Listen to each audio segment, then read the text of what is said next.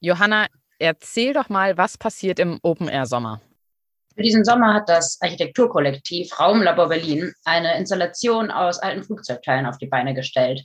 Der Third Space wird in Kooperation mit dem Düsseldorfer Schauspielhaus zur Spielstätte. Ursprünglich wurde das Kunstwerk für die Ruhrtriennale in Bochum entwickelt und im Rahmen des Open Air Sommers jetzt eben weiterentwickelt. Das Kunstwerk funktioniert als Baukasten, der sich beliebig zusammensetzen lässt und in den nächsten Monaten eben auch permanent verändert werden soll.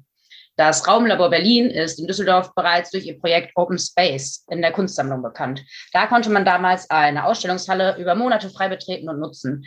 Das Wirken des Kollektivs verbindet thematisch Architektur, Stadtplanung und Kunst. Und welche Veranstaltungen wird es in diesem Rahmen dort geben? Geplant sind verschiedene Formate und Events. Zur Eröffnung beispielsweise kannst du eine Inszenierung von Richard Wagners Rheingold sehen. Die soll möglichst schon am Donnerstag stattfinden. Das klappt allerdings nur, wenn die Inzidenz auch eben unter 100 bleibt. Und ist das so, dann findest du Tickets im Webshop des Schauspielhauses.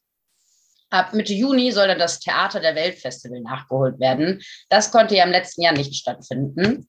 Hm, da kannst du dir internationale Theaterproduktionen mit KünstlerInnen aus der ganzen Welt anschauen.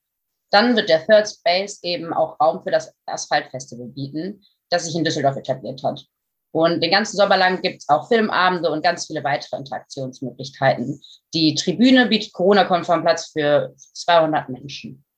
Du hast jetzt von Third Space gesprochen, also dritter Raum. Was steckt da genau hinter?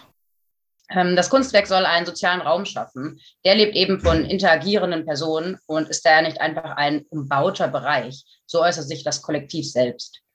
Das Flugzeug soll bewohnbar werden und wird auch Teil aller Inszenierungen sein.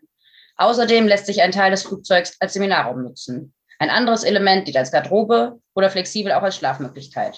Genaue Pläne kennt man da aber noch nicht. Du siehst, bei dem Projekt steht der soziale Austausch im Fokus, der auch bei Inzidenzwerten über 100 auf jeden Fall gegeben sein soll.